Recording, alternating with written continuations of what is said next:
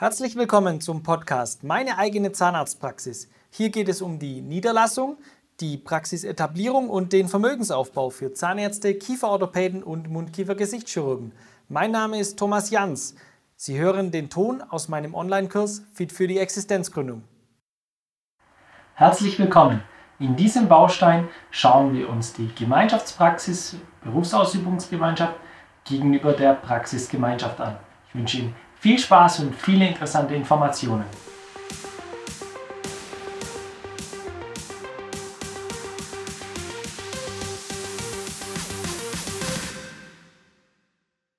Als Existenzgründer stehen Sie vor der Wahl, ob Sie eine Einzelpraxis gründen oder in eine Sozietät einsteigen. In einer Sozietät können Sie wiederum die Wahlmöglichkeit treffen, ob Sie die Gemeinschaftspraxis, Berufsausübungsgemeinschaft wählen oder eine Sozietät. Ich möchte mit Ihnen anschauen, welche Vor- und Nachteile die Praxisgemeinschaft gegenüber der Berufsausübungsgemeinschaft hat, beziehungsweise wie die beiden Konstrukte funktionieren. Hier geht es mir um grundsätzliche Funktionsweisen. Im Detail kann es dann immer noch mal etwas unterschiedlich aussehen. Schauen wir uns zuerst die Praxisgemeinschaft an. In der Praxisgemeinschaft erhalten Sie zwei Abrechnungsnummern. Sie sind also zwei Einzelpraxen. Jede Praxis betreut, also jeder Partner dieser Praxisgemeinschaft betreut in seiner Einzelpraxis seinen eigenen Patientenstamm. Den Patientenstamm hin und her zu schieben ist etwas schwieriger, da sie eigentlich zwei Einzelpraxen sind und da aus datenschutzrechtlichen Bestimmungen dann die Patientenfälle nicht einfach hin und her geben können. Die Praxisgemeinschaft teilt sich in der Regel bestimmte Ressourcen. Diese Ressourcen sind klar beschrieben und, und klar zugeordnet. Beispielsweise das Röntgengerät wird genutzt von Inhaber A und Inhaber B zu gleichen Teilen oder je nach Aufkommen und es ist dann entweder ein gemeinsames Konto zu entrichten, auf dem die Kosten auflaufen, die von beiden gefüttert wird, oder Praxispartner A überweist oder zahlt an Praxispartner B eine Entschädigung. Mehr Sinn macht es, wenn wir uns die Helferinnen anschauen. Beispielsweise haben wir auf der linken Seite eine kieferorthopädische Praxis und auf der rechten Seite eine zahnärztliche Praxis im gleichen Gebäude. Aus irgendwelchen Gründen teilen beide sich gemeinsam den Empfang und vielleicht den Sozialraum. Im Empfangsbereich sitzt jetzt eine Helferin und die eine Helferin ist natürlich entweder bei der Praxis Kieferorthopädie oder bei der Praxis Zahnarzt angestellt. Bezahlt wird sie also beispielsweise nur von der Zahnarztpraxis und der Kieferorthopäde überweist jeden Monat die Hälfte des Gehaltes an die Zahnarztpraxis für die Nutzung der Ressource Mitarbeiter und Empfang. So kann ein Ausgleich geschaffen werden. Gleiches beim Helferinnenzimmer. Angemietet wird es von Praxispartner Kieferorthopäde und äh, Praxispartner Zahnarzt überweist an den Kieferorthopäden monatlich x Euro, um einen Ausgleich zu schaffen für diesen gemeinsam genutzten Raum. Es geht also bei der Praxisgemeinschaft um die Nutzung bestimmter Ressourcen. Ein Beispiel habe ich noch. Hier gab es zwei Zahnärzte, die sich die Räumlichkeit nutzen. Jeder Zahnarzt hat seine eigenen Helferinnen angestellt. Der eine arbeitet von morgens 7 bis nachmittags 13 Uhr und der andere arbeitet von 13 Uhr bis 20 Uhr.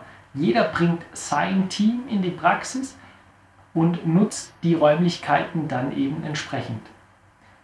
Beim Ausrechnen des Gewinns haben Sie es ganz einfach. Sie gehen nämlich so vor, wie wenn Sie eine Einzelpraxis hätten. Wie viel Einnahmen habe ich erzielt?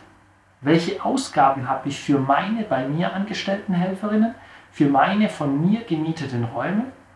Als weitere Position und einzige Unterscheidung zur Einzelpraxis haben Sie dann noch, wie viel Geld muss ich an meinen Praxisgemeinschaftspartner bezahlen für die Nutzung von oder wie viel Geld kriege ich von meinem Praxisgemeinschaftspartner, weil er von Ihnen folgende Positionen mitnutzt. Und alles, was unterm Strich bleibt, ist dann Ihr Gewinn. Sie sprechen also nur mit Ihrem Praxisgemeinschaftspartner über die Kostenverteilung. Sie brauchen auch keinen Gemeinschaftspraxisvertrag, Sie sprechen nicht über Kapital, Sie sprechen nicht über Stimmverteilung, Sie sprechen nicht über Gewinnverteilung. Sie sprechen lediglich darüber, wer kauft was und wie viel muss der andere für den, an den anderen bezahlen für die Nutzung von genau diesem Gegenstand oder dieser Ressource. Auf der anderen Seite steht die Berufsausübungsgemeinschaft oder Gemeinschaftspraxis. Das sind zwei unterschiedliche Worte, die das gleiche beschreiben. Das aktuell moderne Wort ist die Berufsausübungsgemeinschaft. Bei dieser Berufsausübungsgemeinschaft haben Sie einen Abrechnungsstempel gegenüber der Kasse. Sie behandeln gemeinsam die Patienten und ordnen diese, wenn überhaupt, nur intern zu. Der Patient kann von Behandler A zu Behandler B ohne große Schwierigkeiten einfach überwiesen werden. Es bestehen keine Regularien im Bereich Datenschutz, weil sie als eine Praxis mit zwei Inhabern nach außen wahrgenommen werden.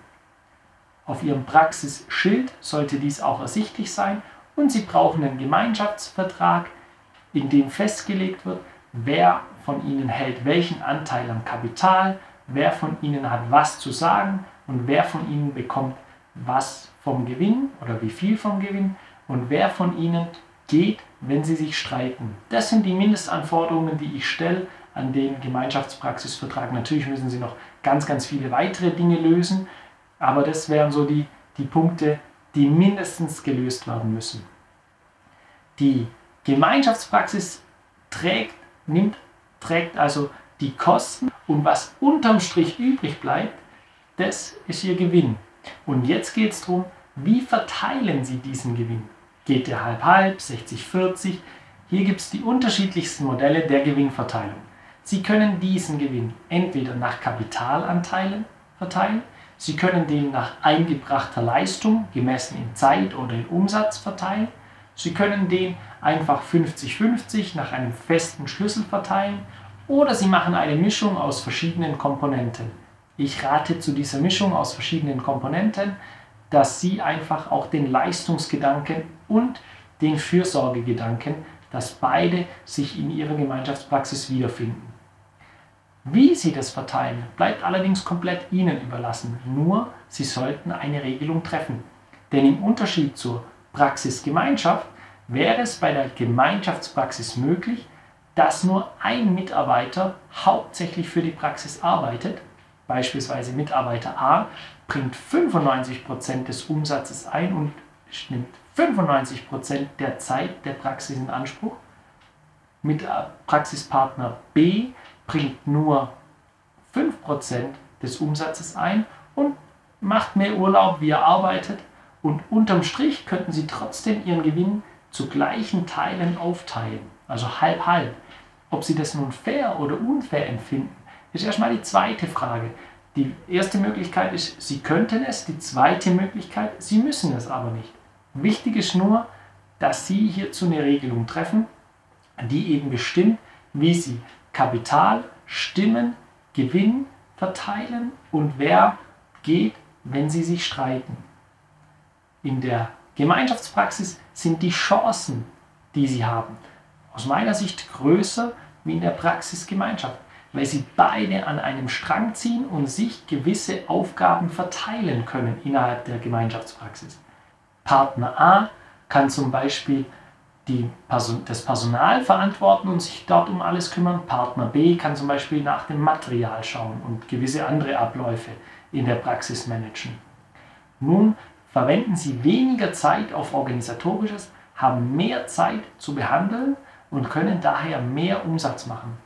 In der Gemeinschaftspraxis nutzen Sie auch alles gemeinsam und es ergeben sich gewisse Skaleneffekte. Sie nutzen das Röntgengerät gemeinsam, die Räumlichkeiten gemeinsam und auch das Material ist leichter ein, gemeinsam zu nutzen. Und so haben sie einen höheren Durchlauf und können mehr Wert auf Qualität legen am Patienten, weil sie sich weniger um die anderen Dinge kümmern müssen. In der Gemeinschaftspraxis müssen sie jedoch lösen, was passiert, wenn einer geht. In der Praxisgemeinschaft sollten sie dies nicht lösen müssen. Wenn ein Gemein äh, ein Praxisgemeinschaftspartner die Praxisgemeinschaft verlässt, dann entfällt lediglich die Ausgleichszahlung bzw. Sie erhalten diese Ausgleichszahlung nicht mehr. Das wäre die einzige Regelung. Sie haben dort einen festen Vertrag für diese gemeinsame Nutzung der Ressourcen und das war's. In der Gemeinschaftspraxis, da wäre die Frage, wie teilen Sie dann alles andere auf? Weil alles gehört Ihnen in der Gemeinschaftspraxis gemeinschaftlich. Natürlich haben Sie es zu gewissen Teilen aufgeteilt, dem einen gehören 50%, dem anderen 50% vom Röntgengerät. Aber wer nimmt es jetzt mit, wenn Sie sich auf, aufteilen? Bleibt das Röntgengerät in der Praxis oder gehört das Röntgengerät eigentlich dem gehenden Praxispartner und der darf es mitnehmen? Das sollten Sie alles lösen in der Gemeinschaftspraxis. In der Praxisgemeinschaft ist ganz klar, wem das Röntgengerät gehört, nämlich dem, der es gekauft hat. Der andere zahlt ja nur diese Ausgleichszahlung. Die wirtschaftliche Kraft und die wirtschaftliche Power der Gemeinschaftspraxis ist höher zu bewerten wie die Praxisgemeinschaft, aber auch das Streitpotenzial der Gemeinschaftspraxis ist höher wie das Streitpotenzial in der Praxisgemeinschaft, da hier lediglich in Zusammenarbeit über die Ausgleichszahlung kommuniziert werden muss. 30% ihrer Kollegen entscheiden sich für die Gemeinschaftspraxis, 10% oder 9% um genau zu sein, ihrer Kollegen entscheiden sich für die Praxisgemeinschaft. 60% entscheiden sich für die Einzelpraxis weil das denen alles wahrscheinlich zu viel ist oder weil sie keinen geeigneten Partner finden, um das Projekt anzugehen. Ich hoffe, ich konnte Ihnen bei Ihrer Entscheidung helfen und wünsche Ihnen viele, guten, viele gute Gedanken auf Ihrem Weg in die eigene Praxis. Ihr Thomas Jans.